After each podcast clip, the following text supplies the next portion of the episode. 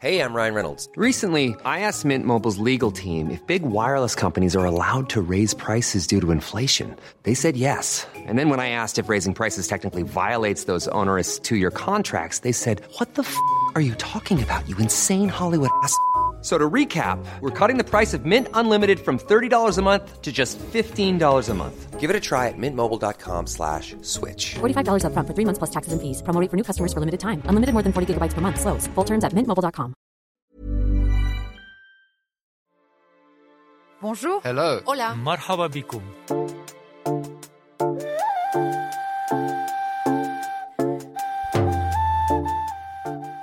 Et si d'autres visions de la nature pouvaient nous inspirer dans la lutte contre la crise écologique, des visions où l'humain n'est pas dans la domination des écosystèmes, mais dans l'appartenance à une nature qu'il faut défendre avant toute chose. C'est le credo de la plupart des peuples autochtones, dont les savoirs ancestraux sur l'environnement sont désormais considérés comme essentiels par l'ONU. Alors comment peuvent-ils faire partie de la solution? Pour ce troisième épisode de notre podcast Sur la Terre, en partenariat avec The Conversation, je vous emmène à la découverte de Kogi de Colombie, un peuple qui vénère la terre-mère et vit dans la plus haute chaîne de montagnes côtières du monde, la Sierra Nevada de Santa Marta. Ils se considèrent comme les gardiens de la Terre et tentent depuis 40 ans de nous alerter sur sa dégradation, comme d'autres peuples autochtones. La bonne nouvelle de cet épisode, c'est que les Kogi, comme d'autres peuples indigènes, sont de plus en plus écoutés par les scientifiques après de longs siècles de mépris.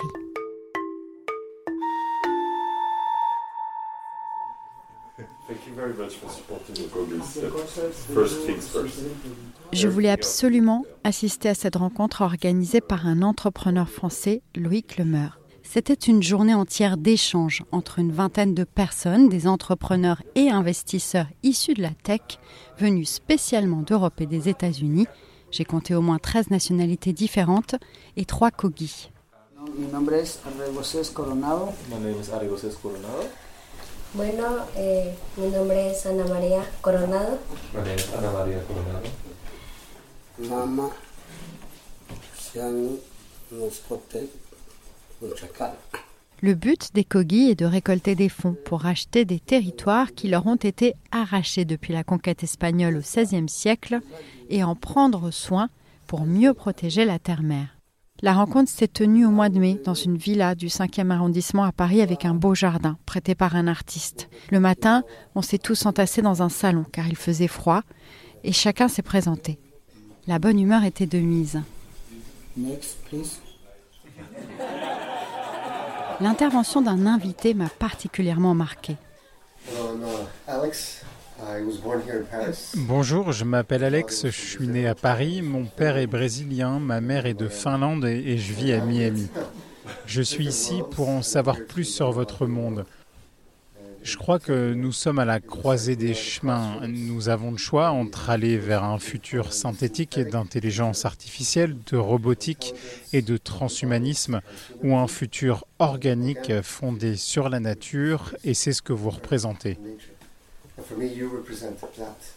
And I would like to know your view on Face aux invités, les trois Kogi, vêtus de simples tuniques en coton blanc, ont d'abord partagé leur grand étonnement sur notre manière de vivre. Le sage Luciano Mascote, on dit Mamo dans sa langue, n'est jamais sorti de son territoire. Et voilà ce qu'il a dit sur Paris et la Seine, traduit par Arregoses Coronado.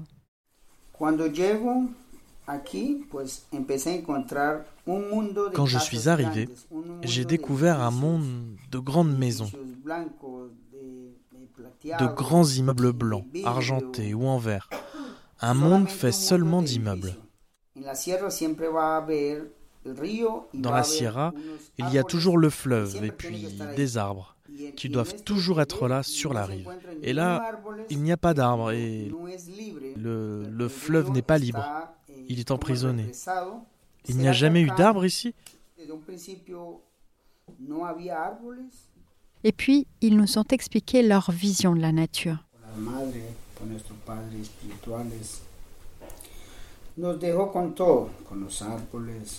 Au début, notre mère, la terre, et les pères spirituels nous ont tout laissé.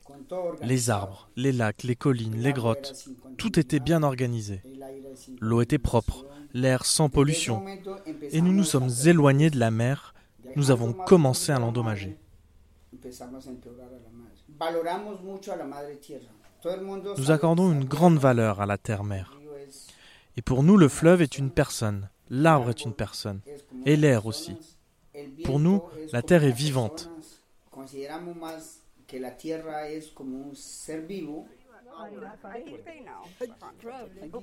Après, nous avons tous fait une pause joyeuse dans le jardin. Alors avant de les retrouver, je vous propose d'en savoir un peu plus sur les Kogi avec l'homme qui les a fait connaître en France il y a déjà des années, le géographe Éric Julien.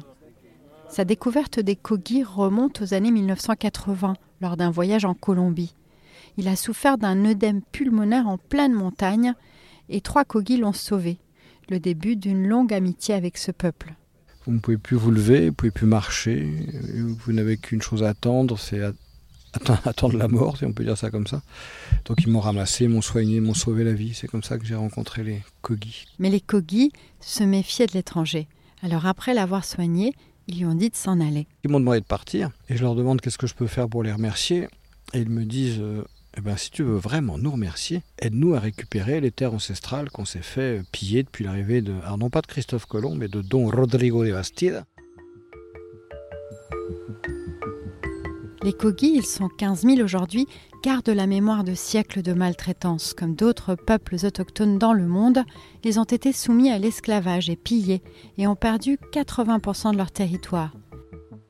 Ils se sont donc réfugiés dans les hauts plateaux de la Sierra Nevada à plusieurs heures de marche. Pour les Kogi, ces territoires font partie du cœur de la Terre, qui est comme un corps humain et qui a été attaqué par l'activité humaine. Écoutez a Regocés Coronado. Empezó a entrar megas proyectos, como proyectos de represas, de agua, almacenamiento de agua. On a commencé à voir des méga projets de barrages pour stocker l'eau, de l'extraction minière, de objetos sagrados. Por le pillage d'objets sacrés de la terre. On s'est inquiété. las máquinas que Les machines inventées en Europe ont un impact négatif dans la sierra. Comme gardiens de la terre, les Kogi estiment qu'ils doivent réparer ces territoires. Et ils ont depuis racheté des milliers d'hectares de terrain avec l'aide d'associations comme Tiendukua, fondée par Éric Julien. La tierra, en la parte baja de la sierra, La terre qui se trouve en contrebas de la Sierra nous appartenait avant. Alors on s'y réinstalle et on organise une cérémonie. Pour la restaurer, on laisse la terre-mère empiece prospérer. Nous ne plantons pas d'autres arbres. Elle sait comment se régénérer. Árboles, no, que él- ella sabe cómo regenerarse. Unos 80%, 80% es du terrain est destiné à la régénération 20% es para- et 20% para est cultivé pour notre subsistance. c'est fascinant parce qu'au bout de 10 ans, hum, quelqu'un qui n'est pas très habitué fera pas la différence entre la forêt tropicale qui n'a jamais été touchée, abîmée, et celle qui a été régénérée. Pour une raison simple, c'est que pour vivre à peu près en équilibre sur ces territoires, ils ont besoin d'une forêt primaire. Et ce sont de très très grands, euh, des maîtres euh, horticulteurs, permaculteurs, agriculteurs. Même son de cloche de l'ingénieure forestière espagnole Mónica Hernández qui a été sur place cette année. On a envoyé un drone et on voit très bien l'incroyable régénération sur le terrain récupéré il y a 10 ans. C'est sauvage, totalement régénéré. Quand ils se servent de leur terre pour leur culture, etc., ils appliquent la rotation des cultures. La pression qu'ils exercent sur chacun de leurs terrains est minime.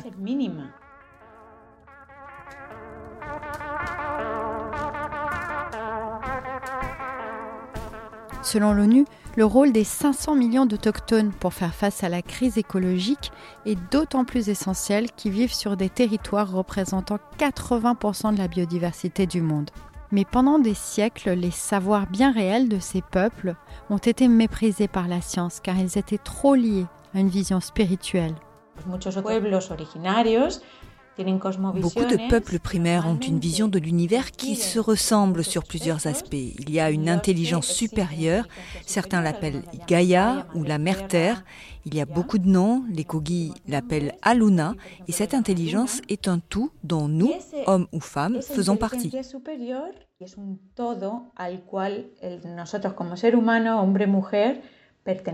Cette idée d'appartenance à la nature a été oubliée par l'Occident, selon Monica Hernandez. Notre vision, c'est celle d'un être humain, voire même d'un homme blanc en haut de la pyramide, qui a le droit divin de gérer la ressource naturelle et de l'exploiter.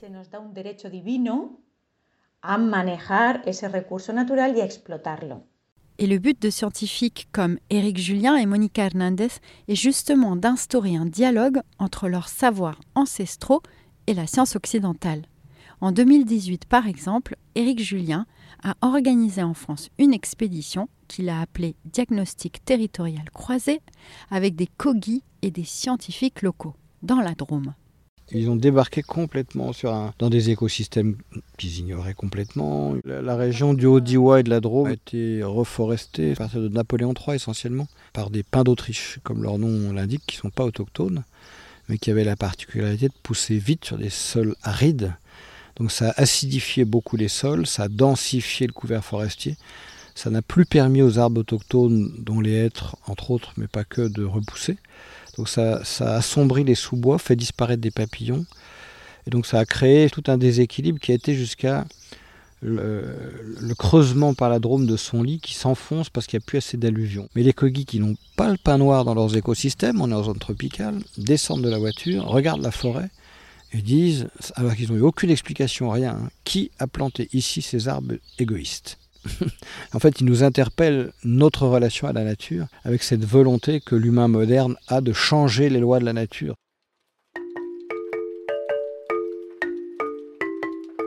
Le mépris a donc cédé la place à un intérêt croissant. L'UNESCO a d'ailleurs aussi lancé un projet de dialogue en ce sens et la première expérimentation a lieu avec des cogis. Aux États-Unis aussi, ce genre de mission se multiplie. C'est ce que m'a expliqué Melissa Nelson, elle descend d'Indiens du Dakota du Nord et enseigne le développement durable autochtone à l'Université d'Arizona.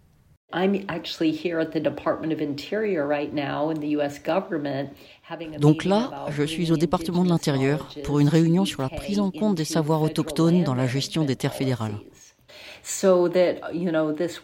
Que cela soit finalement reconnu par les universités et les gouvernements est très très important comment partager ses savoirs, ce n'est pas si simple selon elle. C'est compliqué. C'est difficile d'appréhender ces connaissances, cette manière d'apprendre et d'être, d'autant qu'elles sont souvent transmises dans d'autres langues et fondées sur d'autres visions du monde, d'autres pratiques, d'autres valeurs. Et nos savoirs traditionnels sont profondément liés à des écosystèmes, des géographies, des paysages bien précis. Et souvent, les autochtones sont menacés lorsqu'ils veulent préserver ces territoires. Ils représentent même un tiers des défenseurs de l'environnement tués entre 2012 et 2021, soit 621 personnes, selon l'organisation Global Witness qui répertorie ces attaques. Mais elle m'a expliqué qu'aux États-Unis, les techniques des autochtones sont bien utilisées pour protéger les forêts ou pour permettre le retour des saumons en suivant l'indication de ces peuples. Um, les fleuves doivent être très naturels. Ils doivent avoir des arbres sur la rive. Ils doivent slalomer, pas être tout droit. Um,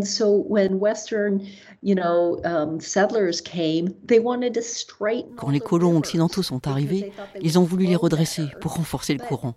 Mais quand le courant est plus fort, les saumons n'arrivent plus à remonter. Donc on va retirer quatre barrages sur le fleuve Klamath. Ça va coûter des milliards de dollars et prendre une ou deux décennies, mais c'est un super plan. Donc libérez les forêts, les fleuves, nettoyez-les et interagissez avec eux.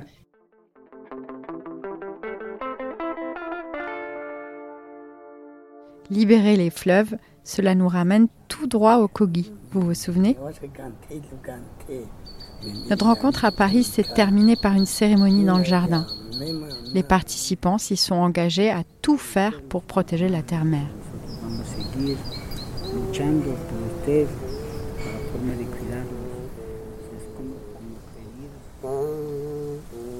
Dans notre prochain épisode, nous restons un peu avec eux pour découvrir une application très concrète de leur message de proximité avec la nature, mais en France, où une école primaire tente d'inoculer dès le plus tendre âge ce lien avec le vivant qu'ils prônent. Sur la Terre revient donc demain. Je vous laisse dans la fiche de description le lien vers des articles dans The Conversation pour approfondir ces thématiques. Et je vous remercie de nous avoir écoutés. Je suis Michaela Kensela Kiffer. Si vous aimez, n'oubliez pas de vous abonner. À très vite.